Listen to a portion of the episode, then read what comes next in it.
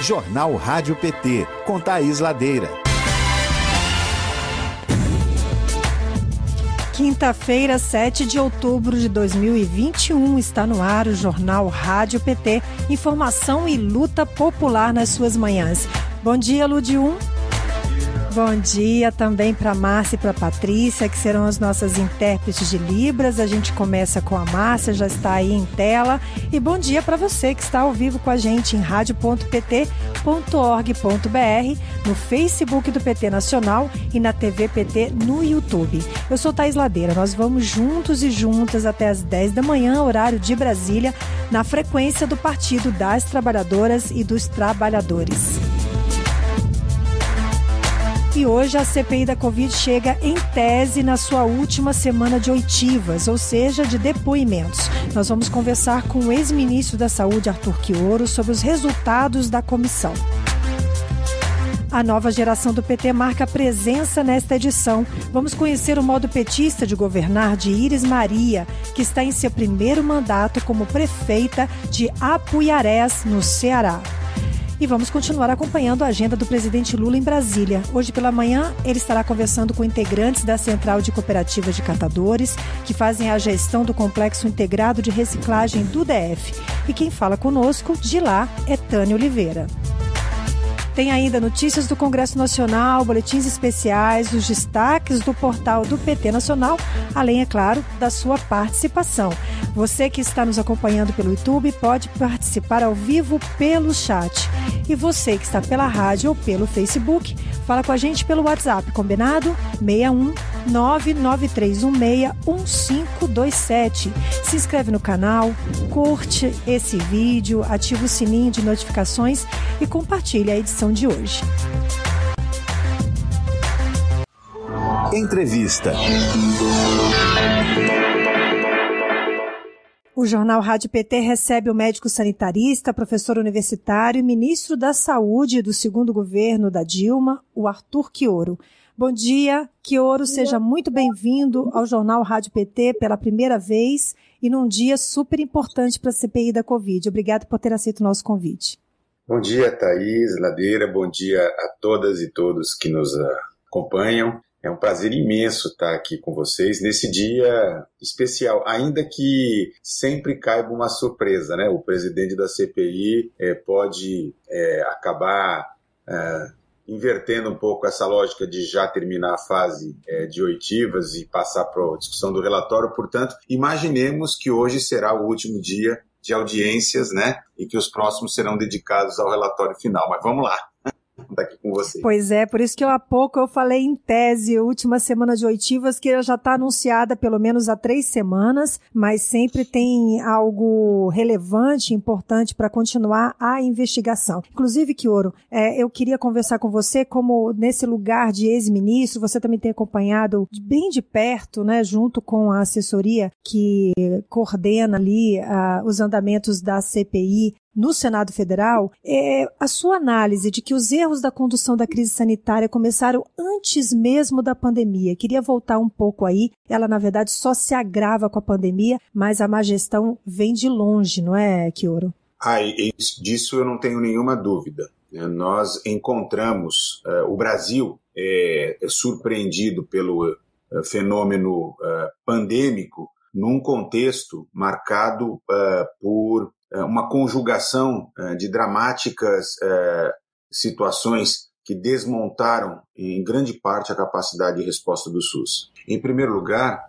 Thaís, o impacto da emenda do TEC, né, do desfinanciamento do SUS. Se o SUS antes já era historicamente subfinanciado, a partir de 2018, quando entrou em vigência a emenda constitucional 95, aprovada em dezembro de 2016, mas cujos impactos começaram a ser sentidos em 2018, 2019, né? É, então o SUS vinha já num processo de desmontagem é, pela lógica do desfinanciamento. Depois, assim, é inegável, né? e por mais que tente passar uma certa aura de que foi diferenciada a atuação, né? a responsabilidade do ex-ministro Mandetta pela desmontagem do programa Mais Médicos, pela desmontagem da Política Nacional de Atenção Básica, dos núcleos de apoio à saúde da família, pela desmontagem é, da rede de atenção psicossocial, a saúde mental foi uma das áreas mais afetadas, né? Agora na pandemia, as pessoas tiveram transtornos mentais, uso intensivo de álcool e drogas tal, e a rede estava completamente desmontada, inclusive com a volta da lógica manicomial.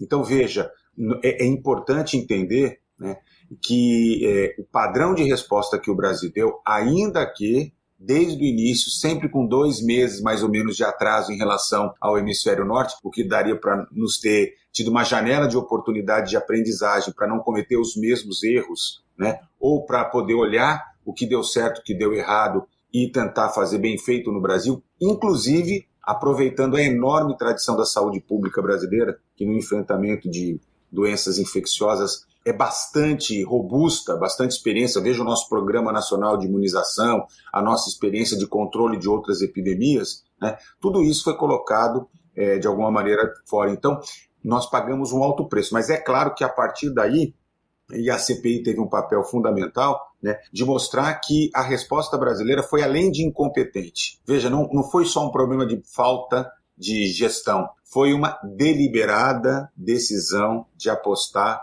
na exposição da população brasileira ao coronavírus, com aquela perspectiva de voltar logo à atividade econômica, ou seja, uma criminosa decisão técnico-política que levou, inclusive, o Ministério da Saúde a uma posição de eh, incapacidade total de coordenar a resposta brasileira. Porque, veja, o Sistema Único Nacional, o Sistema Único de Saúde, é o nosso Sistema Nacional de Saúde. É o nome do nosso Sistema Nacional de Saúde. E compete ao Ministério da Saúde fazer a coordenação de forma organizada, integrada. E o que a gente viu foi exatamente o contrário. Foi uma, uma, uma gestão de confronto, de embate com estados e municípios. E isso prejudicou demais a resposta. As 600 mil vítimas que nós atingiremos oficialmente hoje ou amanhã, ou no máximo no sábado, é, é questão agora de horas para que nós possamos atingir essa marca trágica, né? É, muito embora eu acho que nós tenhamos muito mais do que 600 mil por conta da, dos problemas de subnotificação, mas de qualquer maneira atingir esta marca é a corroboração do desastre, do genocídio que esse país viveu, né, em função disso. E vejam, a CPI foi tão importante, Thaís, mas tão importante, né, que ela obrigou, de alguma maneira, de alguma maneira, o Ministério da Saúde e o governo federal a produzir um certo freio de arrumação. Não foi o que nós gostaríamos, não foi o necessário, não foi, inclusive, aquele que poderia ter sido feito se tivesse um governo de verdade nesse país, né? capaz, inclusive, de rever seus erros, é, mas fez com que, por exemplo, se garantisse a vacinação, é, se avançasse do ponto de vista da adoção de medidas sanitárias com menos perseguição a estados e municípios, que, é, de alguma maneira, freasse algumas iniciativas que estavam sendo feitas, tanto por alguns agentes públicos como por agentes privados, como é o caso aí da escancarada agora da Prevent Senior. Então, assim, eu vejo que a Covid, que a, a CPI da Covid trouxe uma enorme contribuição para a sociedade brasileira. Talvez poucas comissões parlamentares de inquérito conseguiram chegar tão próximo de cumprir um objetivo, porque veja, uma CPI não, não tem. É, é, o meu desejo é o fora Bolsonaro, naturalmente, né? Nós estamos aqui numa, numa rádio é, absolutamente posicionada, né? Então, assim, eu não tenho dúvida nenhuma disso. Mas quando a gente olha o, o, o alcance dessa CPI, ela conseguiu demonstrar a tese central, ou seja, que o governo agiu deliberado e criminosamente para expor a população a tal da imunidade de rebanho. Ela conseguiu demonstrar o desmonte do Ministério da Saúde e das ações governamentais. Pelo contrário, o desmonte não, mas a utilização de uma estratégia concetânea, articulada com essa perspectiva que deu, resultou nesse desastre, conseguiu identificar elementos factuais de corrupção no Ministério, ou seja, que o negacionismo do governo estava a serviço de negócios com empresários e agentes públicos muito próximos né, da, do Palácio da alta direção, demonstrou cabalmente o quanto que, vamos dizer assim, a, a é, é, essa ocupação das forças militares, do, do, dos militares na atividade civil foi um grande desastre, reproduzindo situações que nós já conhecemos. Aquela história de que os caras eram totalmente honestos e competentes. A quantidade de coronéis que apareceram ao longo das CPIs é uma coisa absurda. Obrigou o Ministério a tomar decisões que não vinham tomando como, por exemplo, garantir a vacinação. É verdade, inclusive, que se tivesse feito a lição de casa, milhares e milhares de vidas teriam sido é, preservadas, porque a vacinação, nós teríamos, só para você ter uma noção, Thaís, nós teríamos alcançado em maio a cobertura vacinal que nós já temos hoje. E nesse momento nós é. teríamos praticamente toda a, vacina, a vacinação coberta. É, Kioro, eu quero falar exatamente sobre esse ponto, a respeito da vacinação. A gente, só dando um passinho atrás, nós ontem aqui no programa conversamos com a médica sanitarista Ana Soter, que inclusive trabalhou contigo no Ministério da Saúde, e a gente falava exatamente sobre isso, né? Sobre a relevância que essa CPI é, tem, teve e vai ter, inclusive no papel de ressignificar o, o, esse instrumento que é a comissão de investigação, né? Que era tão é, vista de, de forma com bastante descrédito. Ontem, na sessão da CPI, os senadores conversaram entre si sobre como que a sociedade brasileira olha a CPI com bastante credibilidade em relação a instituições como o próprio governo ou até mesmo o Congresso Nacional. Então é como se a CPI tivesse passado por aquela fase que a gente começou a brincar, estamos todos viciados na CPI, é o novo Big Brother Brasil e tal é uma novela, a gente vai acompanhar esses capítulos para um instrumento valiosíssimo para corrigir a gestão desastrosa da pandemia que vinha até aqui.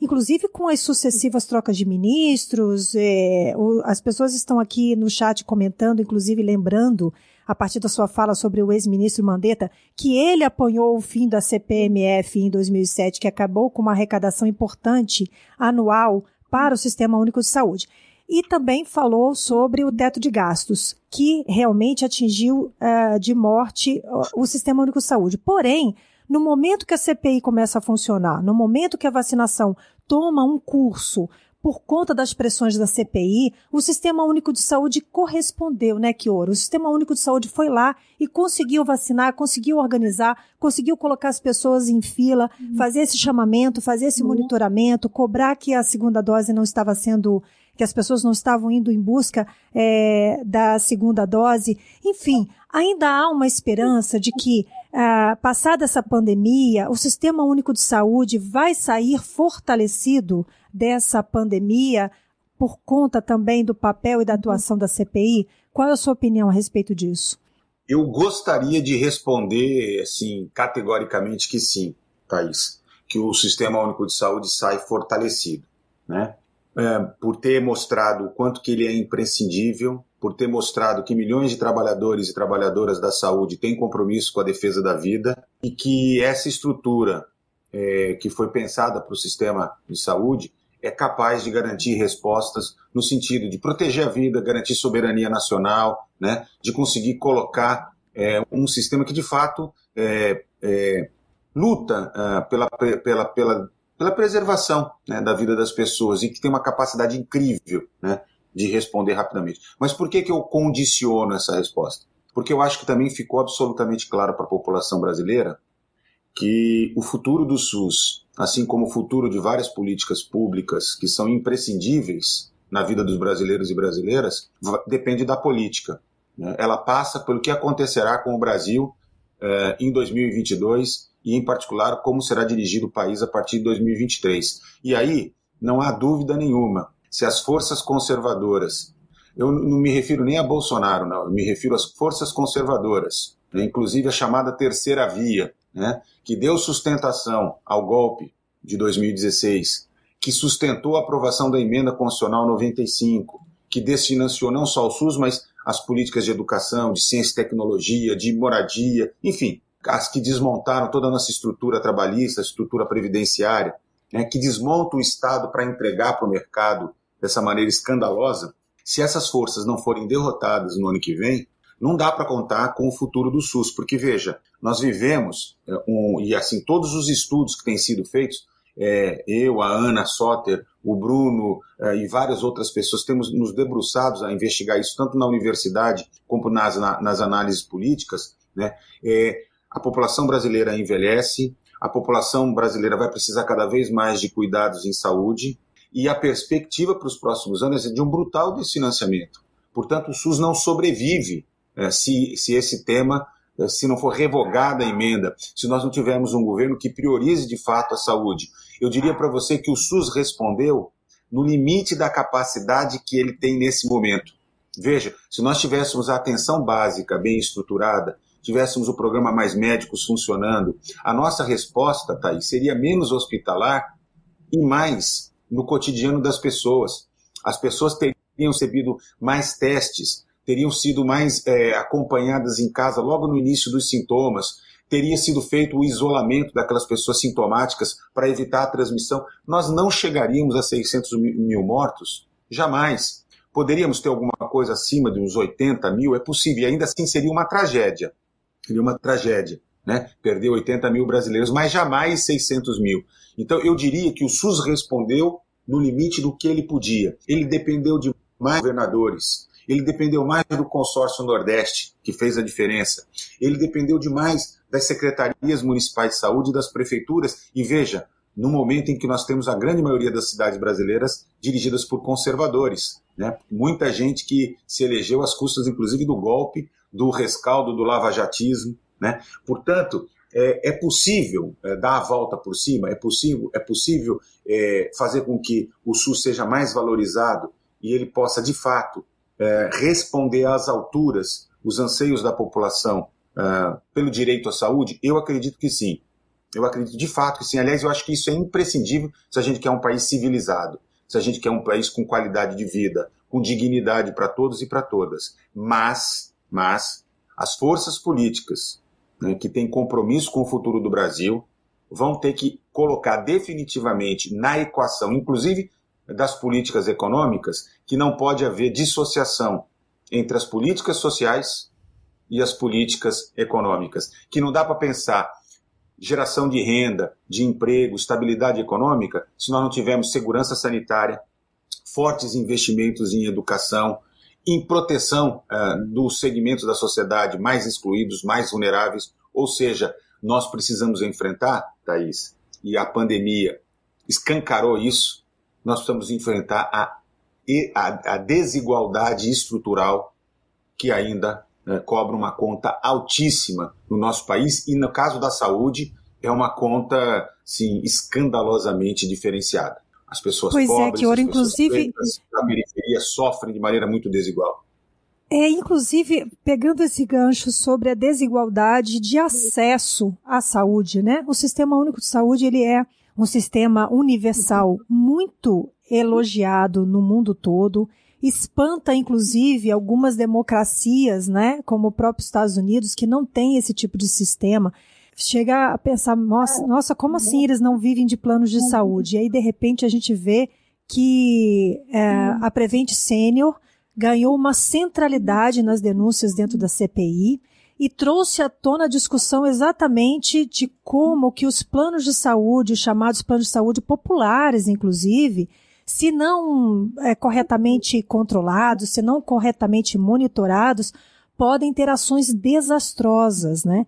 Me parece, pelo que eu tenho acompanhado, que o caso da Prevent Senior é o mais é, terrível de todos os levantados pela CPI, porque os casos de corrupção, né, a gente enfim, não é normal, tem que ser combatido, mas é, trata de vidas humanas também.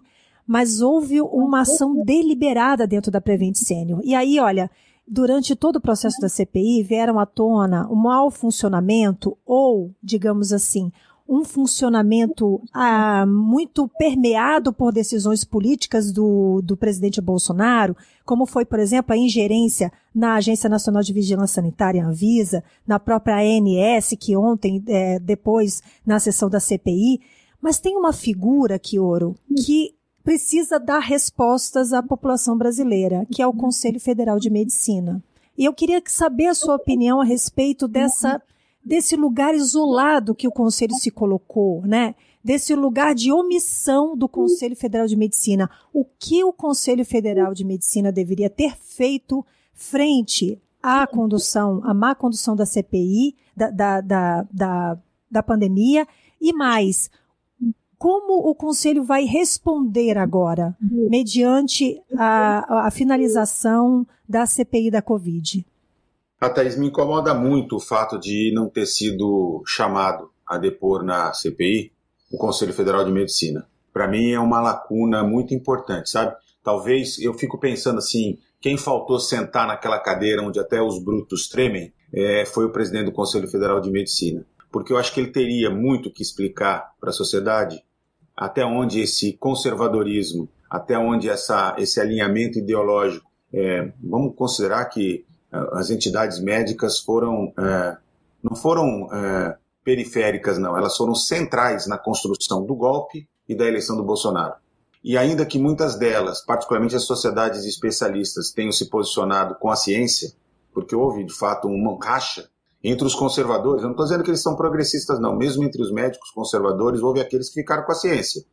Várias sociedades de especialistas se posicionaram decentemente, né, separando um pouco a questão da política, da, do apoio ao Bolsonaro, dos preceitos científicos. Mas o Conselho Federal de Medicina, que tem a responsabilidade de fazer a fiscalização do exercício ético profissional, é, sob a, a, a, o falso argumento da preservação da autonomia profissional, foi fundamental para sustentar tanto a ação de agentes governamentais como privados.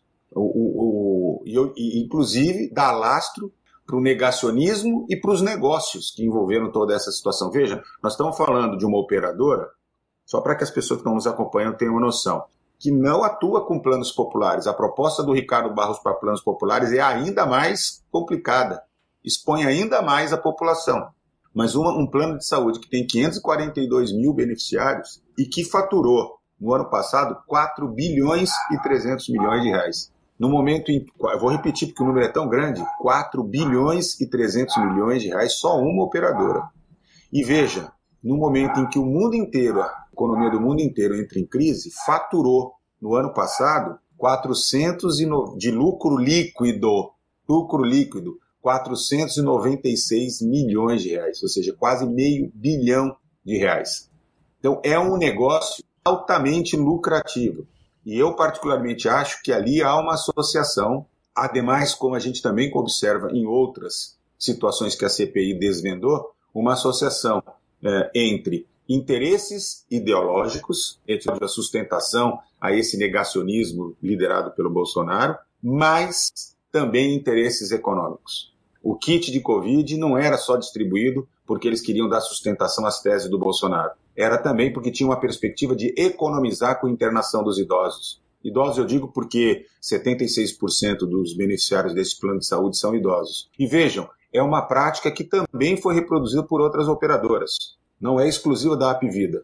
Não é todo o mercado de saúde suplementar, mas uma parte importante. Nós sabemos que várias Unimedes, que a Apvida e que outras operadoras também, em maior ou menor escala, né, é que essa nós tivemos por dentro médicos que denunciaram.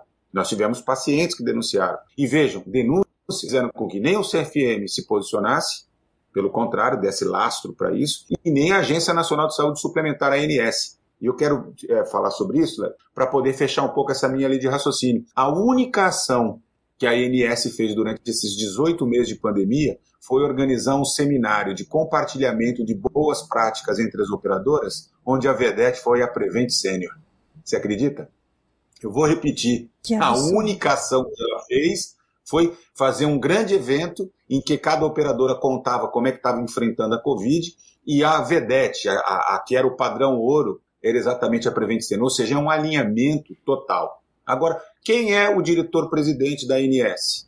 É alguém ligado ao PP, ao Ricardo Barros. Qual é a proposta do Ricardo Barros? É incentivar os planos populares, é desregulamentar. Então, o que está por trás desta lógica? Que, inclusive, faz, só para se ter uma, uma, uma, Não sei se todo mundo tem essa informação, né? mas o governo agora reatou, reativou, ou seja, inclusive tira a ANS o poder da agência de regular os planos de saúde para ter um, um trio de ministros liderados pelo Guedes, pelo ministro da Economia, que vão fazer isso. No fundo, no fundo, Thaís, o que a gente está vendo na saúde suplementar é a lógica do neoliberalismo levado ao máximo. O governo brasileiro botou o pé no acelerador. Ou seja, nenhuma regulação do Estado para defender o interesse público. Deixa o mercado agir. Deixa o, os tubarões do mercado fazerem o que bem querem. O que fez com que esse setor da saúde suplementar tivesse, em todos os anos da sua história, o maior lucro. E nunca se viu um lucro tão grande quanto em 2020. Ou seja, quando as pessoas quando mais precisava, quando ele cobra, o mercado explode de ganhar dinheiro, inclusive caindo em 10% a taxa de idade. Ou seja, o uso, né, com aquela lógica do fique em casa, fique em casa, fique em casa, e ele se capitalizando, enchendo os bolsos de recursos e muito provavelmente mandando lá para os paraísos fiscais. Então, me parece que esta é uma outra tarefa importante a partir de 2023 e, se possível, derrubando Bolsonaro antes, porque eu não desisti do sonho de vê-lo fora, que é retomar o papel do Estado na regulação das atividades econômicas que são de interesse público. Essa história de que o Estado tem que deixar as leis do mercado funcionar é, é, só tem um significado: encher a banca de grana às custas do sofrimento do povo. E a Prevent Senior e o mercado está aí para mostrar, no caso da saúde suplementar, no caso da produção de medicamentos do kit Covid, que também fez com que muitas indústrias farmacêuticas ganhassem muito dinheiro. Então, a gente vai vendo, né? É, os esquemas das vacinas. Isso é o mercado livre operando com uma capacidade de regulação estatal descomprometida com o interesse público, é, operando livremente.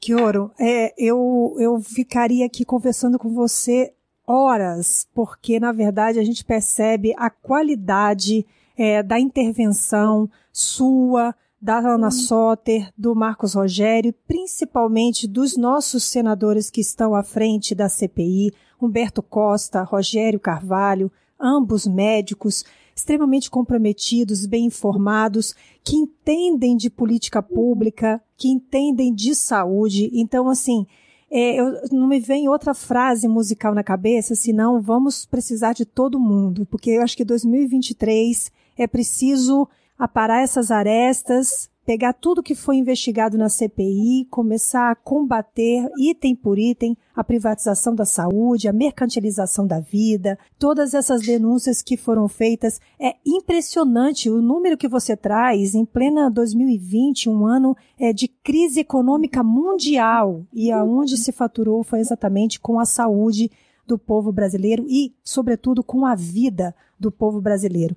A gente agradece demais a sua participação. Queria te contar que a sua entrevista com a gente vai se tornar um podcast, nós vamos distribuir bastante nos nossos grupos e fica o convite para que você volte, porque mesmo que a CPI termine, ainda tem a leitura do relatório dia 19, a aprovação do relatório dia 20, vai começar a CPMI das fake news, que tem um link muito forte com o que aconteceu durante a pandemia. Então, eu já deixo aqui tapete vermelho estendido, as portas abertas para você voltar sempre que quiser. Muito obrigada. Eu sei que você vai dar aula agora. Obrigado por ter aceitado esse convite, Kioro. Thaís, eu agradeço muito a oportunidade, agradeço esse tapete, é, é, tapete vermelho, então vai melhor ainda, né? No bom sentido, não é o da TAN, não, é o do PT mesmo. E eu queria só finalizar dizendo o seguinte, que eu estou muito, muito feliz também com o empenho, com a dedicação, não apenas dos nossos três senadores, né? Porque o Humberto Costa como titular, o Rogério Carvalho como suplente, mas o Jean Paul também participou ativamente, né? Da CPI, sim, e o trabalho dessa equipe que eu tive a oportunidade de compartilhar ao longo desses últimos cinco meses, dessa equipe fantástica da assessoria do Senado. É, olha, companheiros e companheiras que têm um valor, gente, que é, estão ali por, nos bastidores, poucos de vocês é, devem conhecê-los. Alguns aqui participaram da, das entrevistas, mas assim é, é, de um compromisso, de uma qualidade, de uma, de uma capacidade que assim isso faz a força do PT também, viu gente? Um abraço, até uma próxima oportunidade. Tchau. Obrigada, gente. Obrigada, Kioro. Pois é, gente. Te, chegamos ao final dessa conversa. Vamos direto para o Congresso Nacional. Mas antes, só dizer para você que sintonizou a nossa emissora agora. A gente conversou com Arthur Kioro, ex-ministro da Saúde, nosso companheiro, falando sobre a CPI da Covid. Se você não assistiu, não fique triste. No final tem repeteco. É só entrar no canal, ouvir o podcast do Jornal Rádio PT. Vamos para o Congresso, Ludi? Direto do Congresso. Isso bem rapidinho, porque já está na linha conosco o nosso líder, o deputado federal, Bongás, que está em trânsito, né, Bongás? Vai conseguir falar com a gente de boa. Bom dia, seja bem-vindo. Muito obrigado, Thaís. Tudo bem? Vocês estão ouvindo bem, Thaís? Estou te ouvindo super bem, líder. O senhor estava que acompanhando ótimo, a, a conversa com o Kioro? Sim, e eu só tenho uma coisa a dizer. Se depois de toda essa fala do Kioro, alguém tem dúvida que nós temos que fazer o impeachment do Bolsonaro, eu acho, Thaís, que não tem nenhuma dúvida. Então, eu quero saudar o trabalho maravilhoso, até vou pedir é, o trabalho maravilhoso que realmente os senadores, toda a equipe estão fazendo na CPI, e dizer que ontem, na Câmara dos Deputados, nós fizemos um ato muito importante, que foi a convocação do Paulo Guedes, porque o Paulo Guedes, além de organizar junto com o Bolsonaro e o bolsonarismo todo esse processo de destruição do Estado brasileiro, de privilegiamento para os endinheirados, de destruição do SUS, de só mobilizar o Estado brasileiro para a turma de quem quer ganhar muito dinheiro, como é o próprio Paulo Guedes, nas suas contas nas Ilhas Virgens do Caribe, nos paraísos fiscais, onde ele, com um conflito de interesses da alta administração pública que ele exerce hoje, teve benefícios de milhões. Aí ele diz o seguinte: ah, mas eu não movimentei a minha conta. Sim, mas qualquer alteração de dólar, você movimentou muito dinheiro para o seu lado. Só que a alta do dólar significou também aumento de custo para a comida do povo, para o gás de cozinha, para gasolina, para o diesel e outras coisas mais.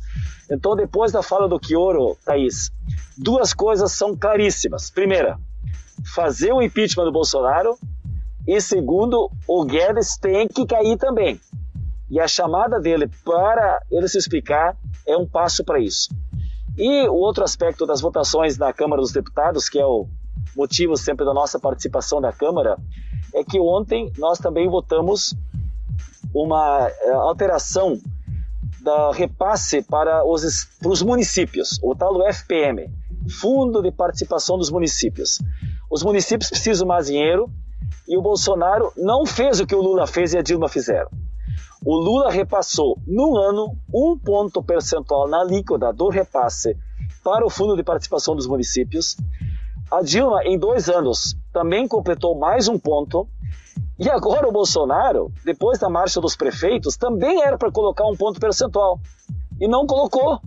E agora, no finalzinho do governo, apenas agora a base do governo concordou em votar, e não é em dois anos ou em um ano o aumento de um ponto de alíquota. Vai ser em quatro anos. Ou seja, o Bolsonaro vai pagar só um quarto, 25%. Então é impossível a gente realmente ter atendimento de repasse aos nossos municípios. E hoje, de ontem para hoje, foi convocado, Thaís, sessão do Congresso Nacional. De ontem para hoje. Olha o absurdo.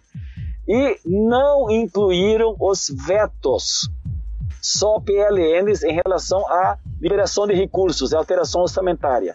Então nós vamos insistir hoje, nessa sessão do Congresso, que entrem os vetos. E nós temos o veto que o presidente fez sobre o que a Câmara e o Senado votou quando nós acabamos com a Lei da Segurança Nacional. Lembra, Thaís, vocês falaram várias vezes disso. A lei autoritária lá dos anos 60, nós queremos derrubar essa lei. E ao mesmo tempo, nós temos a Lei Assis Carvalho, que ajuda os nossos agricultores, que os senadores e nós deputados também votamos para apoiar quem produz comida no campo. E isso também o Bolsonaro disse não. E nós também temos que derrubar. Então, nossos dois vetos nós vamos disputar muito para que entrem na sessão do Congresso de hoje para arrancar um compromisso do governo e dos parlamentares sobre esse tema. Nós temos hoje ainda uma votação importante na Câmara pela parte da manhã, que é a, o retorno, o retorno da propaganda partidária. Não é aquela propaganda eleitoral em época de campanha. É no ano que não tem eleição, os partidos políticos poderem ter os seus programas em rádio e TV, porque isso faz parte da democracia, da politização, da conscientização, da, da, cobrança sobre os partidos políticos. Isso é muito importante, nós queremos que haja o retorno desse tema. Tá? E, por último, preciso registrar também a votação de ontem à noite sobre as mulheres gestantes.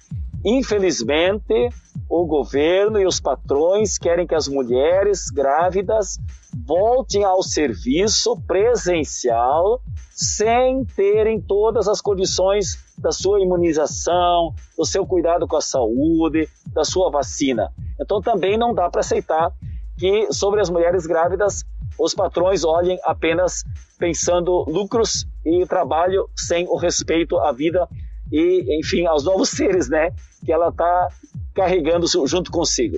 Então, essas são as principais notícias aqui e o debate da Câmara dos Deputados. E eu, para vocês saberem para onde que eu estou me dirigindo nesse momento. Você sabe para onde, né? líder, né? Encontrar com É, nosso... líder está indo para a Câmara e eu agradeço não, não, ter não, parado para participar. Estou... Não, não está. Ah, não! o senhor está indo encontrar o presidente. É claro. ah, que ótimo! Claro. que ótimo, líder. Hoje, Thaís, ele vai se encontrar com os catadores, com o trabalhador, pessoal da economia solidária. O Lula é isso, né? O Lula é um estadista, entendeu? Ele pensa no país, pensa com o povo, falou com lideranças políticas, empresariais, falará hoje com o mundo sindical e agora vai encontrar com os catadores, pessoas da economia solidária, material reciclado, pensando um conjunto de programas fundamentais que devem estar nas políticas públicas. Eu vou participar dessa atividade daqui a pouco. Obrigado, Thaís. Um grande abraço. Obrigada uh, por ter entrado, líder. Faça aí uma boa viagem, digamos assim, para onde o senhor está indo. Conversamos com o líder Bongás, ele que está se dirigindo a um encontro é, com o presidente Lula. Daqui a pouquinho você vai saber mais sobre isso no Lula pelo Brasil. Agora vamos para o Senado, conversar com o Rafael Noronha.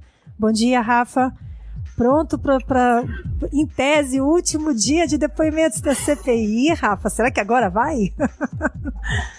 em tese, em tese. Bom dia, Thaís, bom dia a todos e a todas. Mas antes de falar do CPI, da CPI, né, vou falar dos outros destaques do Senado. É, ontem, o senador Jacques Wagner ele apresentou na CMA um requerimento para que os ministros do Meio Ambiente e de Relações Exteriores é, apresentem ao Senado as estratégias do Brasil para o combate às mudanças climáticas, que serão apresentadas pelo país na COP26, em novembro, na cidade de Glasgow, na Escócia. Na avaliação do senador, que é presidente da CMA, Comissão de Meio Ambiente, é preciso saber se os programas a serem apresentados pelo Brasil visam indústrias de baixa emissão de carbono e energia limpa, por exemplo abre aspas para o senador. Se os programas não forem bem estruturados, o desempenho do país será desastroso e afundará a nossa atual condição de vilão ambiental.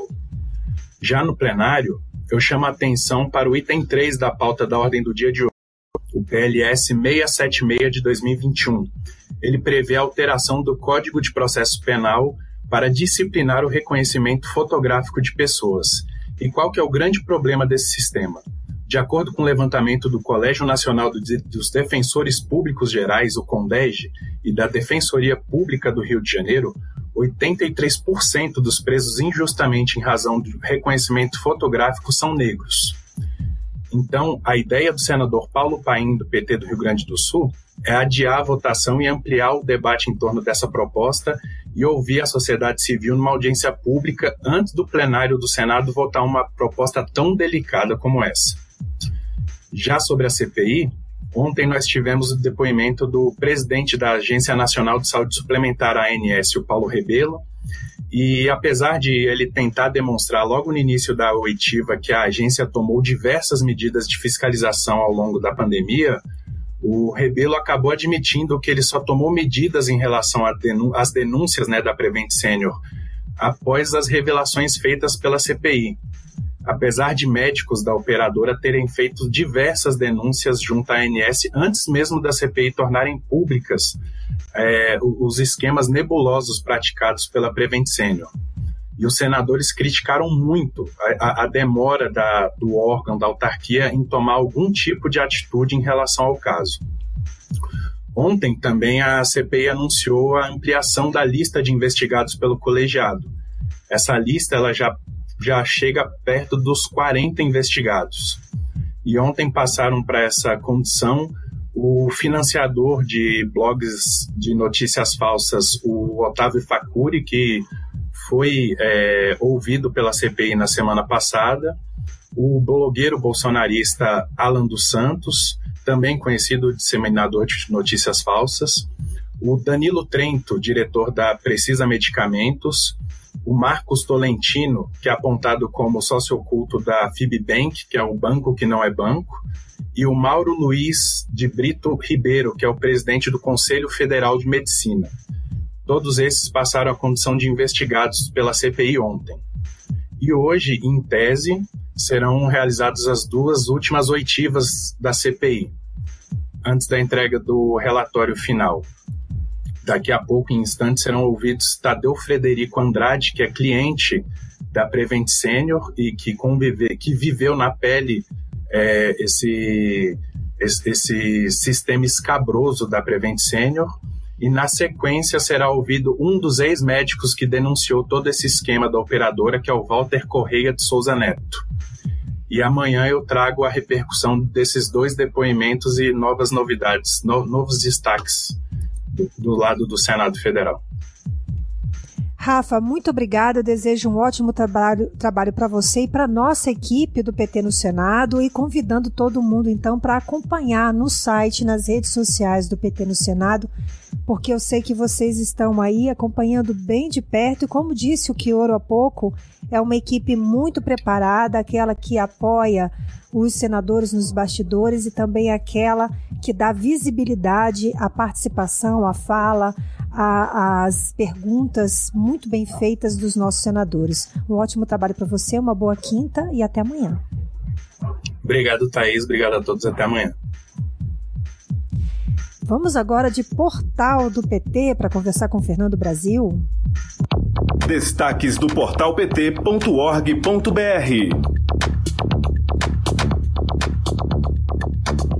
Bom dia, Fernando. Seja bem-vindo à Rádio PT. Queria que você trouxesse para a gente quais são os destaques do dia. Já sei que vocês estão aí acompanhando a agenda do Lula pelo Brasil e dessa vez aqui em Brasília, né, Fernando?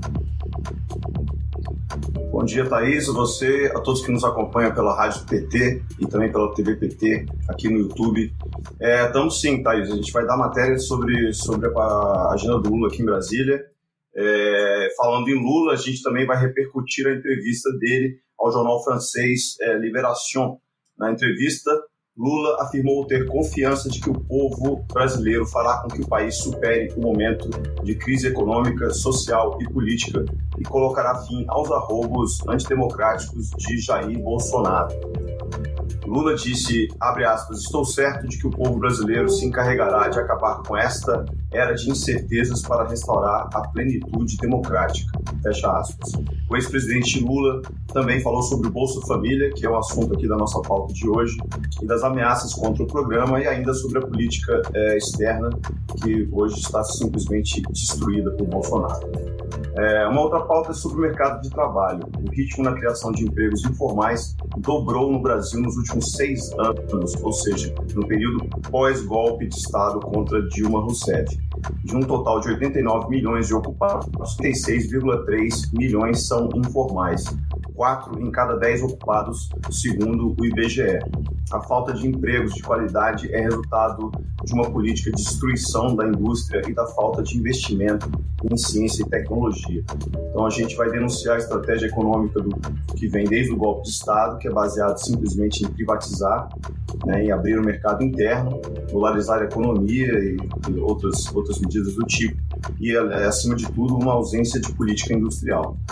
É, na área social, o Fórum Brasileiro de Soberania e Segurança Alimentar e Nutricional e a Articulação Nacional de Agroecologia publicaram uma carta pela rejeição à MP 1061 de 2021, que institui o programa Auxílio Brasil e o programa Alimenta Brasil. De acordo com o Fórum, as medidas representam mais um ataque às políticas de proteção social e de segurança alimentar e nutricional no país. A gente vai destacar a posição do Fórum, publicar essa carta e reforçar a chamada para assinatura. Na mesma área, né, na área social, o consórcio Nordeste voltou a cobrar de Bolsonaro ações para zerar a fila de espera do Bolsa Família. Essa fila já passa de 2,4 milhões de famílias brasileiras. A gente já deu uma matéria sobre isso aqui, mas vamos é, reforçar. Dessas famílias, 881,7 mil estão no Nordeste e esse número representa 36% do total.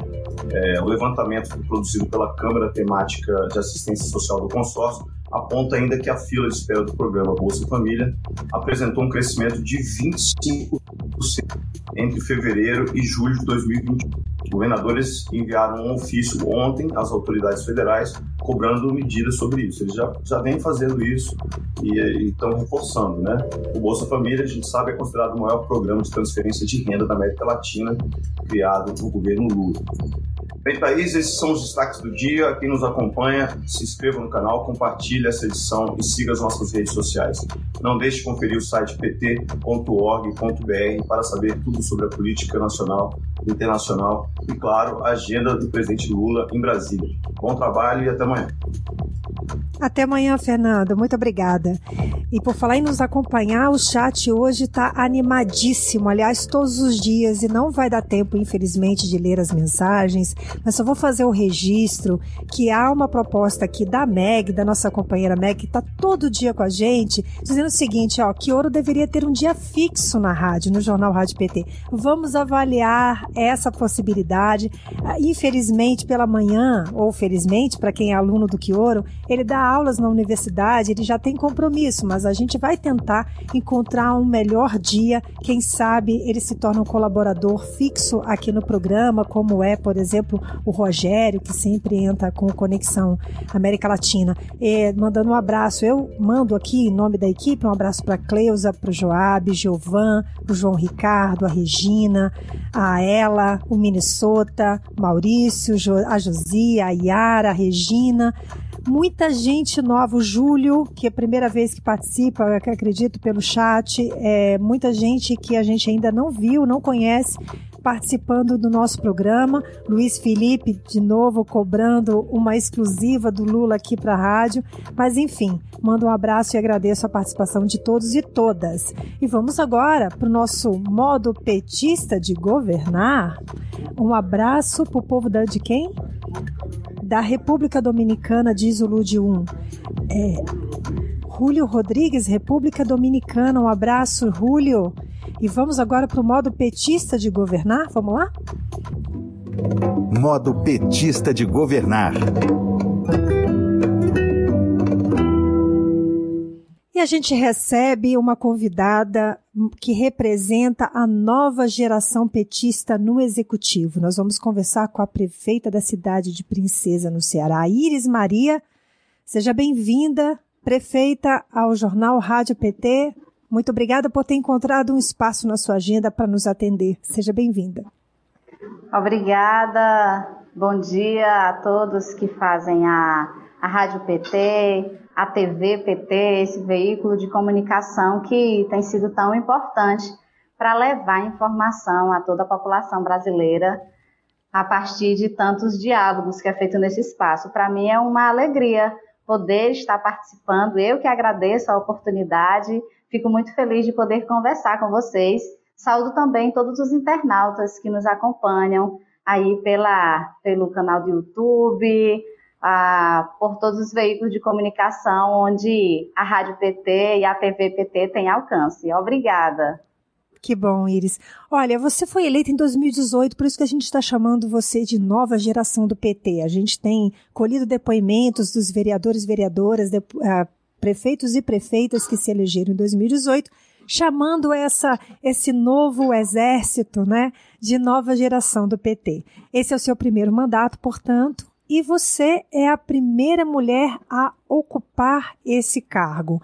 Então já tem um diferencial aí. A gente sabe que o Partido das Trabalhadoras e Trabalhadores luta incansavelmente para que a gente tenha paridade, né, de oportunidade e de ocupação dos lugares públicos como é que foi para você passar por uma campanha e como tem sido ser prefeita é, numa sociedade tão machista como a nossa?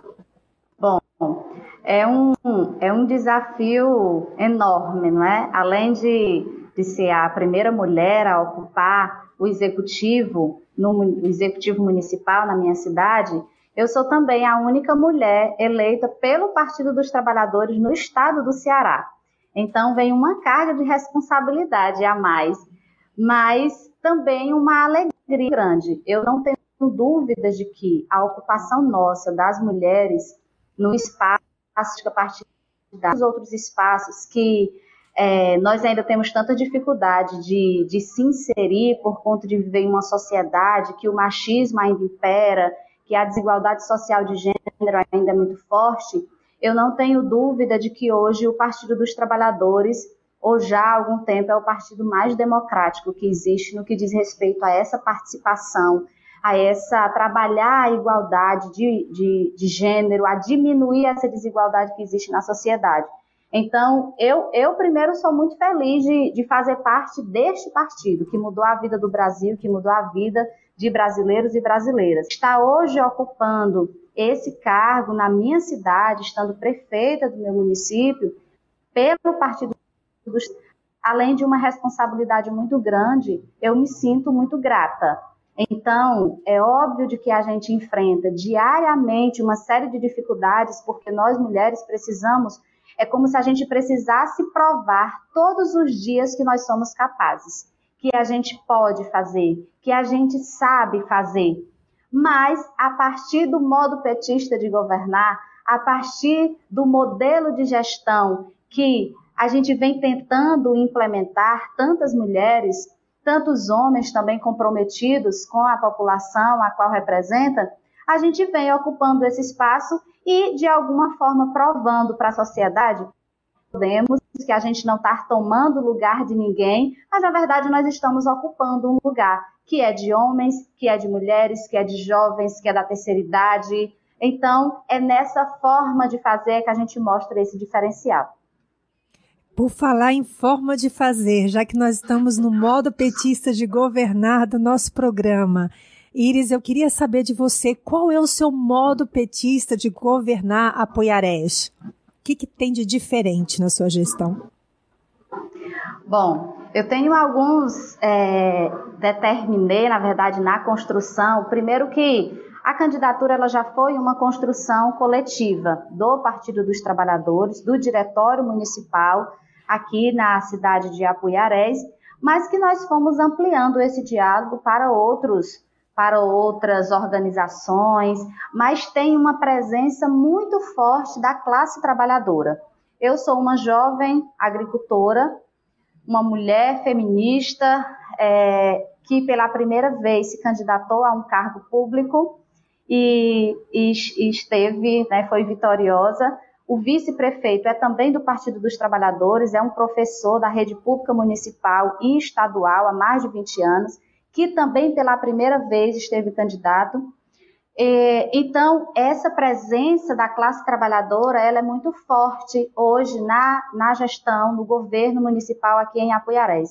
E nós carregamos, tem três, tem três questões que, que são pilares muito importantes que nós trazemos nesse nosso modo petista de governar, que é fazer uma gestão participativa, uma gestão transparente e uma gestão que tenha na sua centralidade também o compromisso com os interesses coletivos da população. A partir dessa nossa decisão de ter na nossa, na nossa gestão, no nosso modo petista de governar esses três pilares, então nós fomos nesse, ao longo desses quase, desses nove meses de gestão, determinando a partir desses pilares o nosso modelo de gestão, que é muito diferente de tudo que já aconteceu em Apuiarés. Apuiarés é uma cidade pequena, de aproximadamente a 15 mil habitantes, ainda não chegamos a esse total, estamos a em torno de 14.600 habitantes. Uma cidade pequena do estado, do interior do estado do Ceará, mas que tem um histórico político que há 28 anos o executivo municipal era reversado entre duas famílias, entre duas figuras masculinas, inclusive. Então, a minha vinda para este espaço, ela, ela vem também como uma quebra de paradigmas muito grande, mas como um rompimento do que estava estabelecido há quase 30 anos no município.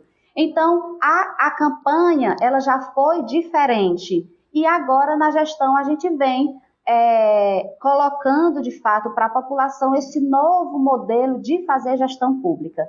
Então, a partir da nossa decisão de fazer uma, uma gestão participativa, nós fortalecemos e criamos alguns mecanismos que garantissem a participação da população na gestão. tem uma palavra que eu cito muito, que é a importância da corresponsabilidade. A população ela só se sente corresponsável pelos serviços públicos que chegam até ela ao tempo em que você traz a população para dentro da gestão. Então, nós fortalecemos a nossa ouvidoria. Hoje a gente tem uma ouvidoria forte e atuante no município de Apuiarés. Nós fortalecemos os espaços dos conselhos municipais, fazendo a recomposição dos conselhos, criando novos conselhos municipais como mecanismos da participação popular. E nós construímos, tivemos uma primeira experiência em Apuiarés, que foi de construir o nosso plano plurianual de forma participativa.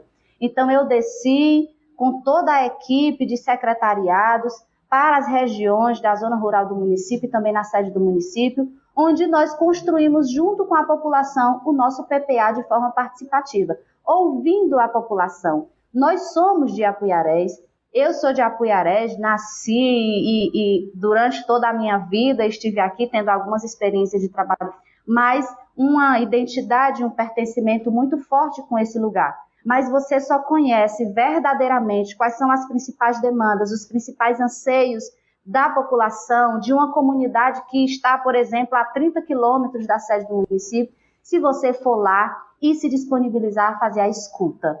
Então, essa experiência de ter construído o PPA de forma participativa foi um marco muito importante, onde nós demarcamos, inclusive, essa nossa decisão de fazer de fato uma gestão participativa.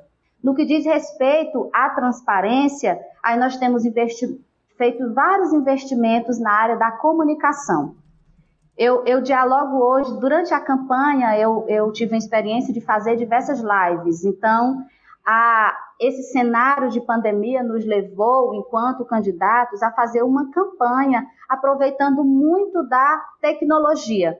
Mesmo em Apuiarés, ainda tendo muita dificuldade com a internet, que há de melhorar nos próximos dias aí com o programa do governo do estado, é, mas a gente ainda tem muita dificuldade com a internet que não é de boa qualidade.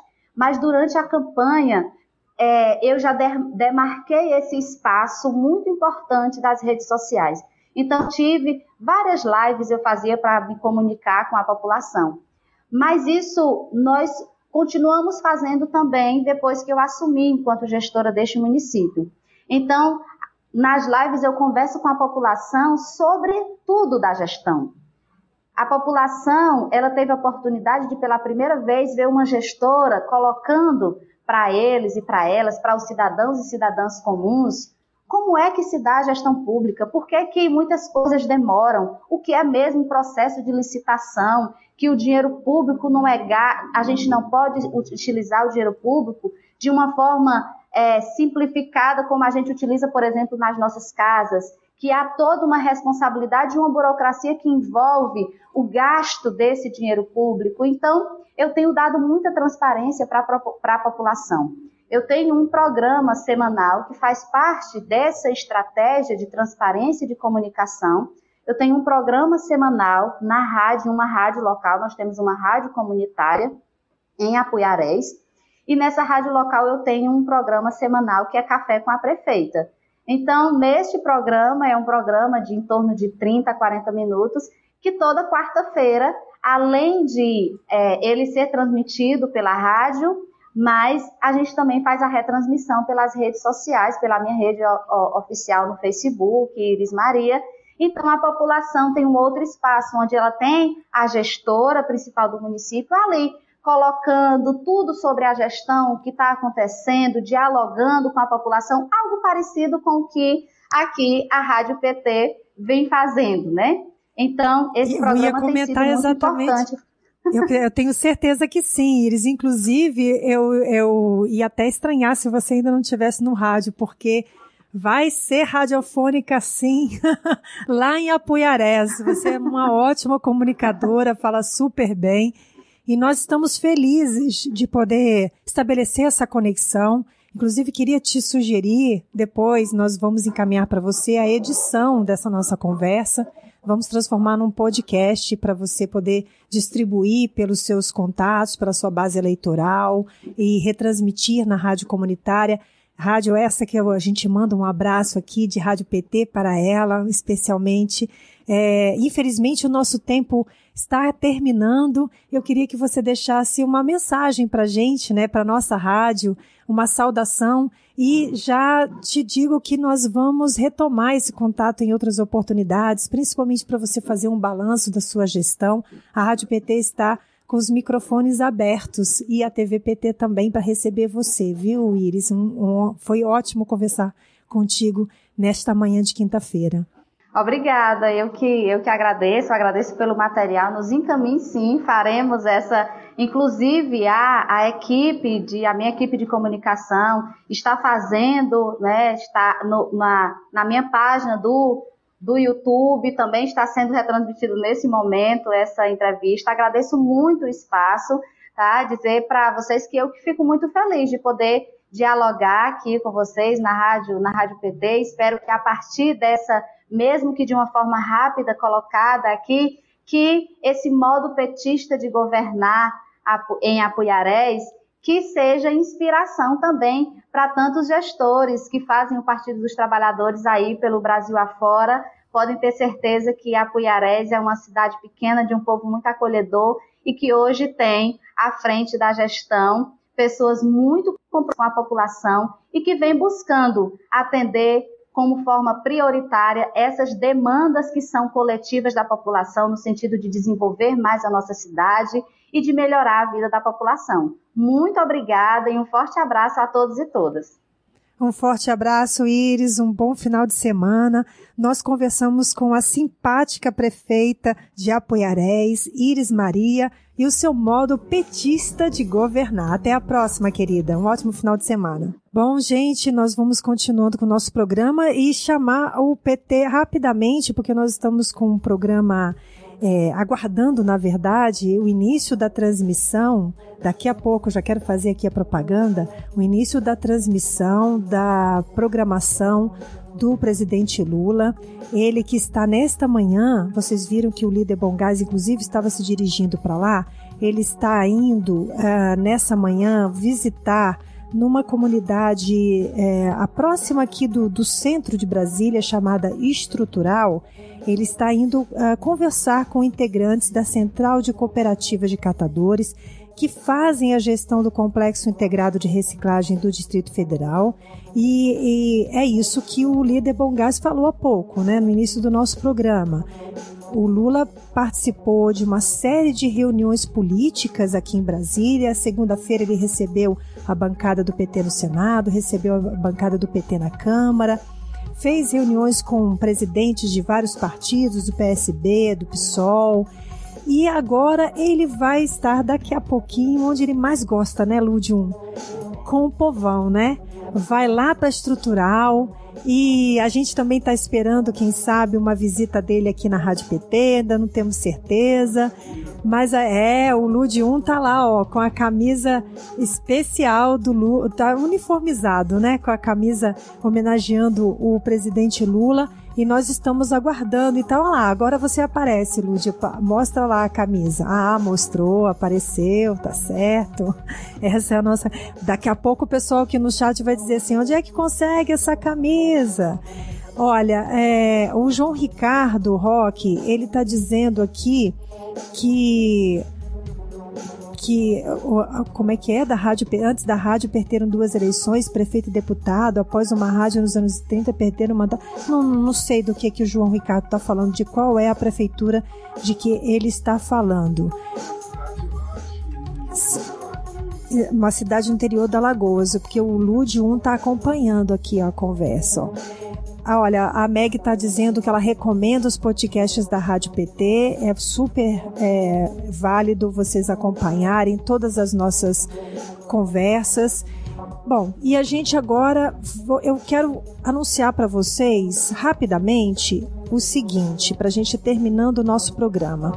Hoje é dia de Hoje é dia de, é, do programa Liga Preta. A legislação antirracista será o tema do programa Liga, Liga Preta especial de hoje, dia 6. Ah, não, gente, isso foi ontem, olha.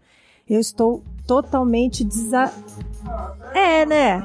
É, eu acho. É, eu acho. Eu acho que eu fiquei emocionada. É, então. Então, a Liga Preta, o Liga Preta, o programa Liga Preta, foi ontem 1 certo? E aí as pessoas que não assistiram podem acessar o YouTube para assistir o programa de ontem, Liga Preta. Nós estamos chegando ao final do nosso programa, agradecendo a você que esteve conosco, agradecendo a Márcia e a Patrícia que estiveram é, traduzindo Libras no nosso programa. A gente continua com a Rádio PT com informação, podcast, muita música boa. Daqui a pouco tem Lula também aqui na, na TV PT. E a gente convida você para se inscrever no nosso canal, curtir os vídeos, acompanhar a rádio, o portal, seguir as nossas redes.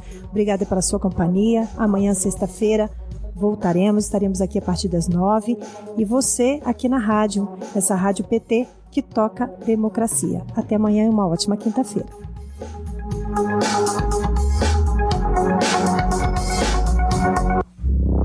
Rádio PT. Aqui toca democracia.